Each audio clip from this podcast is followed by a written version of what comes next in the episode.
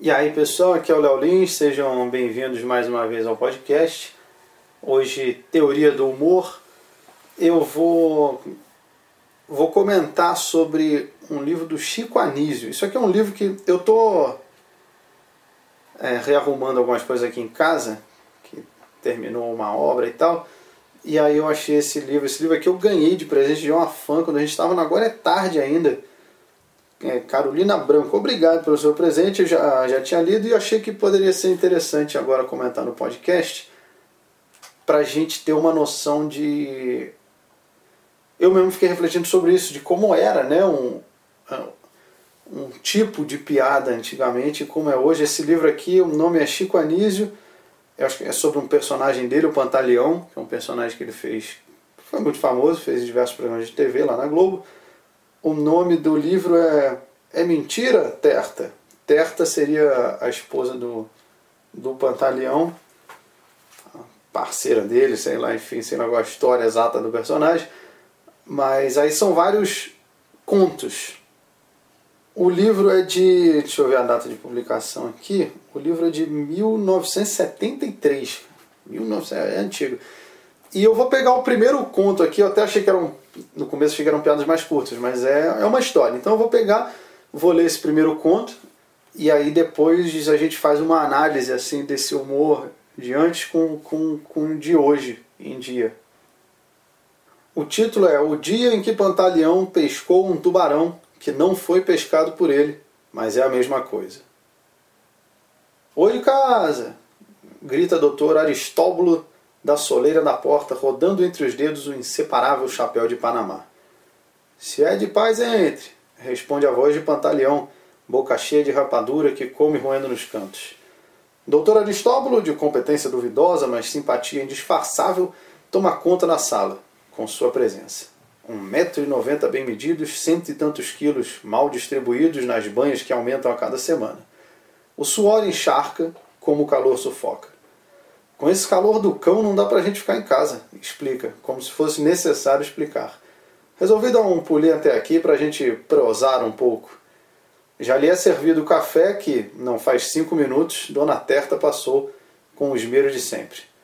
Sentado no tamborete, junto à mesa, Pantaleão Pereira Peixoto engole o pedaço derradeiro da rapadura, limpando o canto da boca na ponta da toalha. Ultimamente eu ando meio sem assunto, doutor. Diz isso já tomando assento na cadeira de balanço, mostrando que falou mentira. Bem que Pantaleão tem coisa para contar. Quem vem prosar com ele não tem tempo perdido. Desde que esse reumatismo deu em minha perna que eu deixei de andar por esse mundo velho. Minha vida agora, doutor, é essa leseira que vós me tá vendo. Ora, seu Pantaleão, é Pedro Bó quem chega, lata d'água na cabeça para a lavagem dos pratos do jantar. Dona Terta da cozinha concorda com a dúvida de Pedro Bó mais do que ninguém, ela sabe que seu velho não recusará a chance que aparece. A sugestão é dela. Conte a do tubarão, meu velho, que a do tubarão é das melhores que se conhece. Ora, Terta, ainda mais essa? O caos do tubarão é tão besta que nem vale a pena. Contesta Pantaleão na mais gritante das falsas modestas, coçando o dedo do pé. Conte, seu Pantaleão, pede Pedro Bó. Conte, homem. Isso só pode ser história boa, doutor Estiga. Pantaleão poderia se fazer de rogado, esperar mais dois ou três pedidos, outras tantas insinuações, mas não é homem de luxo. É para contar, deixe com ele. Pois bom, sucedeu em 1927. As cadeiras se chegam para perto do contador, os ouvidos se abrem para escutar um fato verdadeiro, coisa sucedida de verdade tem gosto especial. O caso se deu quando, numa tarde de rio em cheia, com o padre Bernardino me chamou, mode, nós pescar. Doutor, se tem duas coisas que eu não enjeito é cheiro de mulher e convite para pescaria. Pois bom. Pantaleão e Bernardino, a bordo da canoa atrevida, ganharam o mundo rio acima, remando contra a correnteza. Aqui e ali, Bernardino soltava o remo e soprava nas mãos que já mostravam o cansaço do homem. Pantaleão, todavia, não arrefecia o ritmo nem diminuía a força. Não é querendo dizer que Bernardino atrapalhasse, mas o fato é que não ajudava muito. Com ele ou sem ele, a atrevida subiria o rio na mesma velocidade, graças à força de Pantaleão Pereira Peixoto, Remador velho de guerra, conhecedor profundo dos segredos do rio, sabendo onde era o raso e onde era o fundo, o ponto exato em que a correnteza diminuía ou aumentava. No fundo da canoa, esperando a hora de entrar em serviço, a tarrafa de malha fina, meia dúzia de anzóis, isca para meio-dia e o bornal onde dormiam a rapadura e os punhados de farinha. Além da pequena mesa onde jogar uma bisca quando a vontade batesse. Quando a fome chegar, me avise, disse Pedro Bó, companheiro de viagem, que, se não remava, pelo menos servia para tomar conta dos pertences do pescador.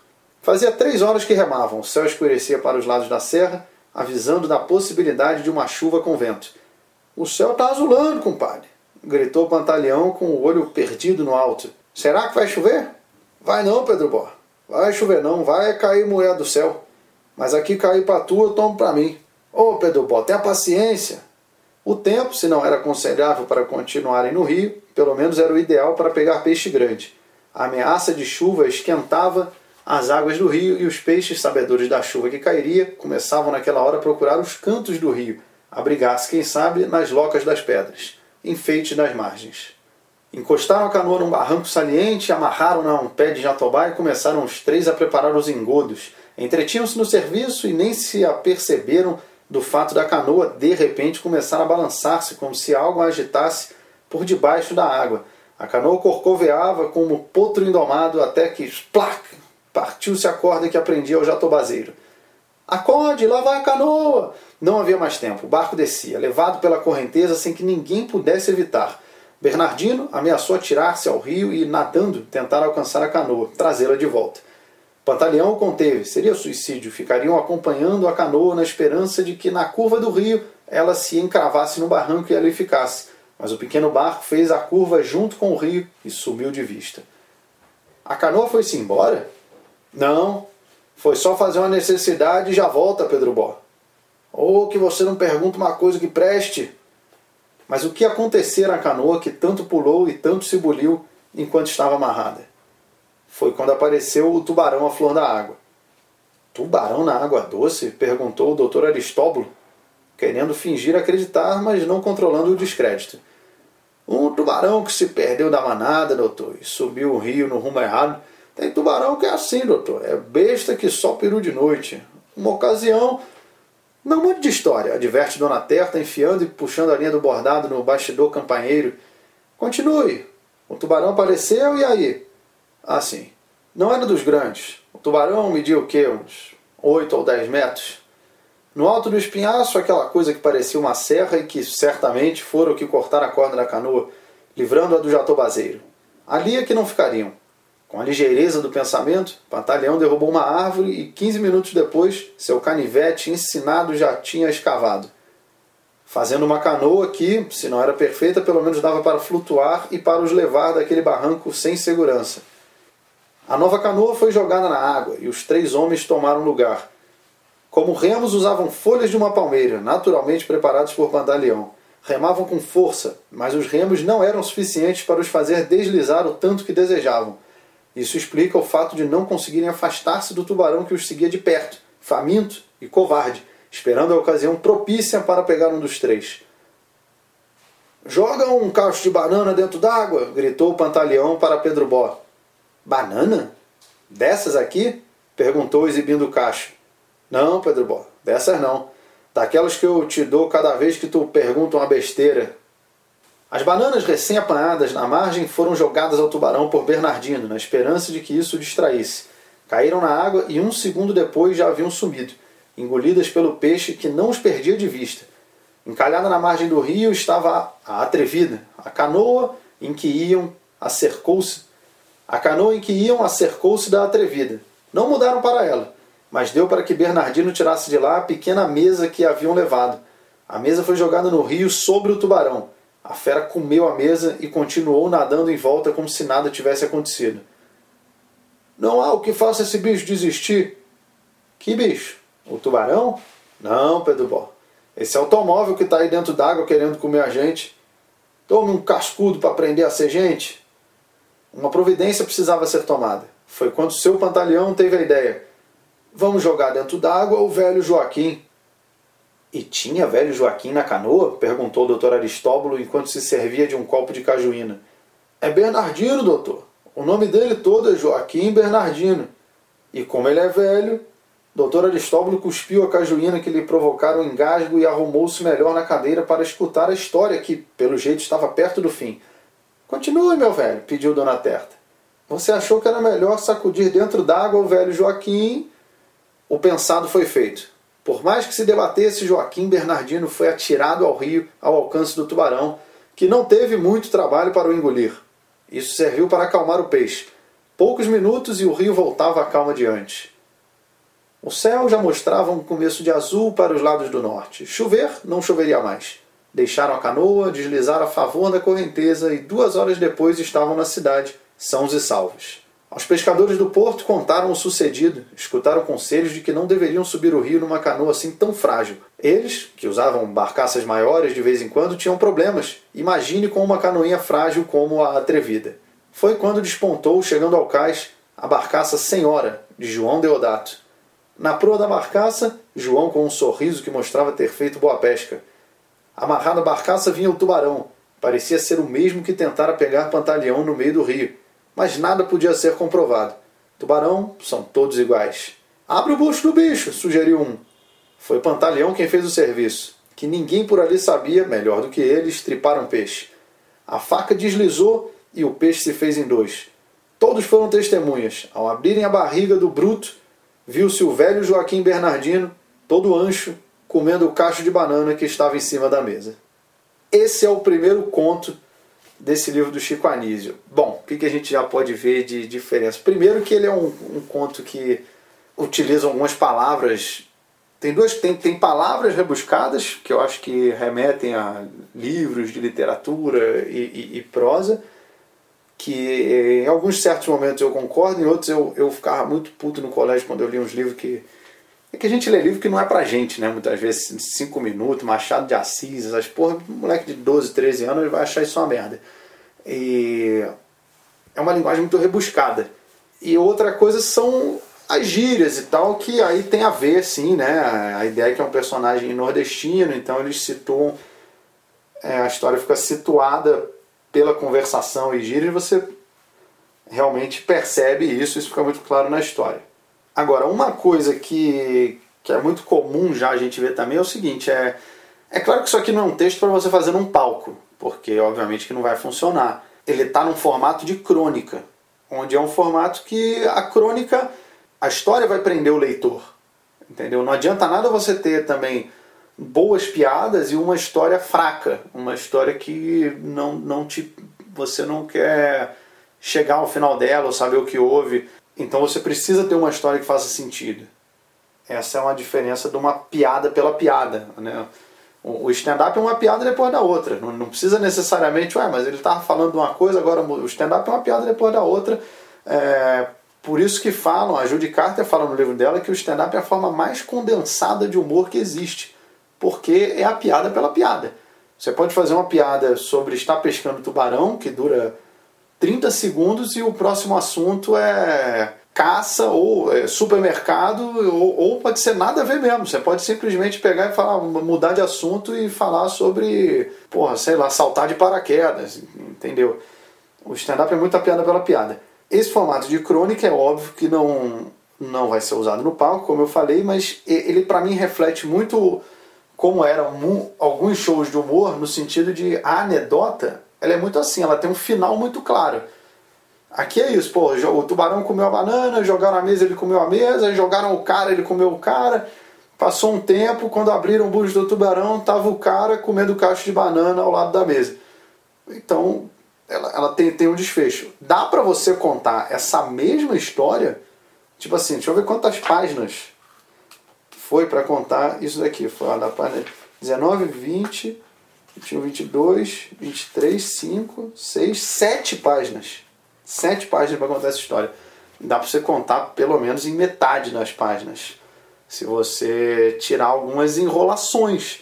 Né? É, o que ele tem de piada aqui, claramente o personagem do o Pedro Bo é o, é o Bobo, que é o cara que levanta para fazer piada. Ah, pega essa. Vamos jogar essa mesa no, no tubarão. É, Vamos jogar essa mesa nele. No tubarão? Não, não. Vamos jogar no automóvel que está passando aqui do lado agora querendo comer a gente.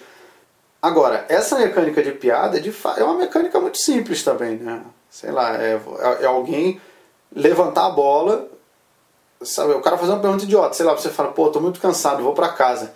Alguém fala, mas você vai para sua casa? Não, não, vou para Casa Branca. Eu quis dizer Casa Branca. Tô, quando eu tô cansado, eu vou para Casa Branca, que é para conversar com o presidente americano. É uma mecânica de piada muito fácil.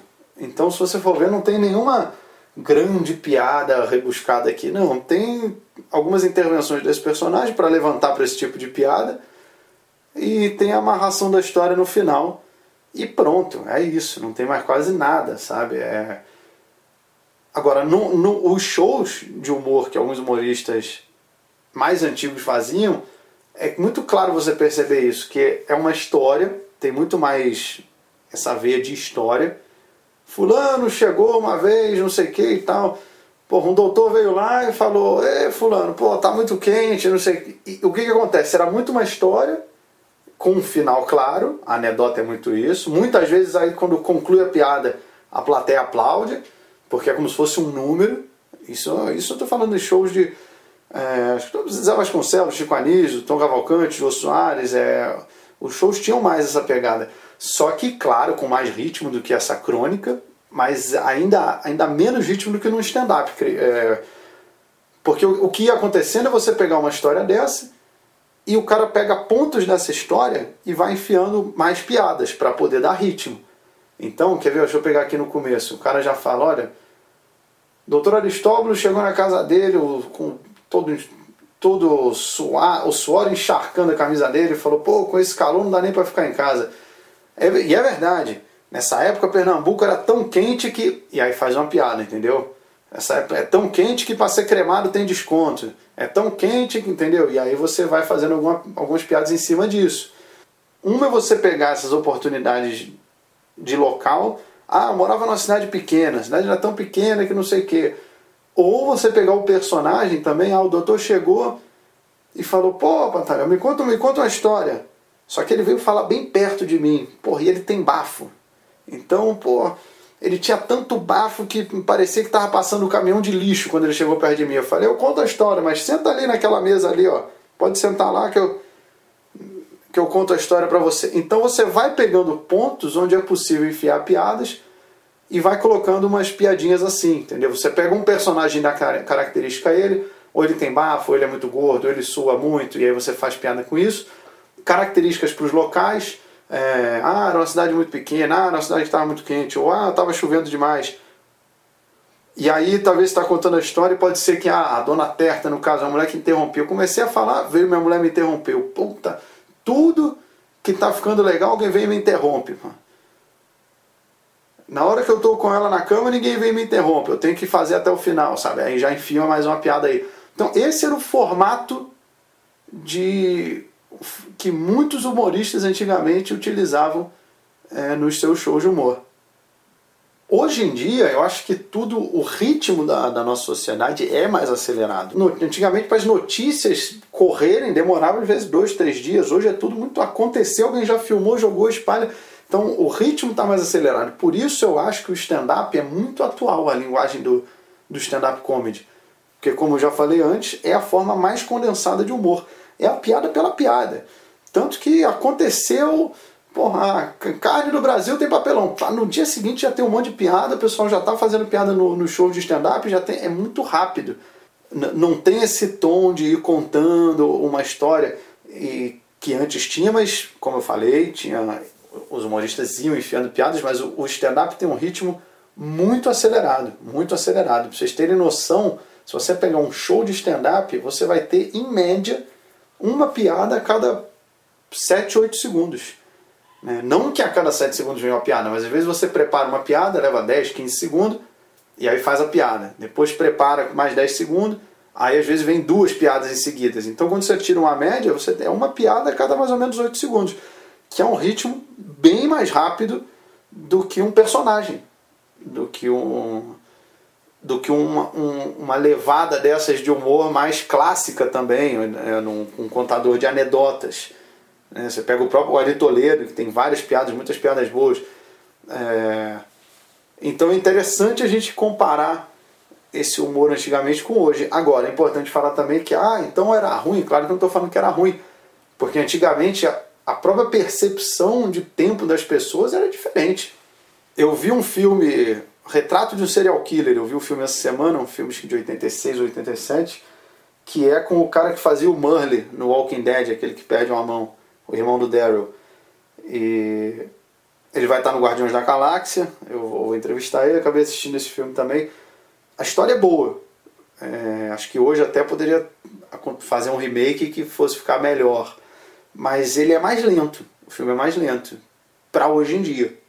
Né? Na época, com certeza, o público não teve essa percepção, assim como também não tinha nos shows de humor da década de 60 e 70. Porque é o que eu falei, a nossa percepção, a percepção do ser humano na época a sua relação com o tempo era diferente. Hoje é, é tudo muito mais frenético. Então, bom, tá aí. Hoje eu, eu queria fazer essa análise. Espero que vocês tenham curtido. E quem quiser falar comigo já sabe, é só deixar mensagem aí, pode nas redes sociais usando a hashtag resenhas do Léo Lins ou deixando comentários aí. Muito obrigado a todo mundo que está indicando o podcast. A gente pô, subiu muito, ficamos uma semana inteira em primeiro, essa agora em, em segundo. E, porra, entre vários podcasts aí já consagrados no meio do podcast, o, o Não Ovo, que é do Cid do Não Salvo, um grande salve para ele, o pessoal do Matando Robô Gigante, é, Moção, Pretinho Básico, o pessoal lá do Rio Grande do Sul também, são super gente boa. Então, muito foda a gente estar nesse hall já de grandes, grandes podcasts. É isso aí, valeu!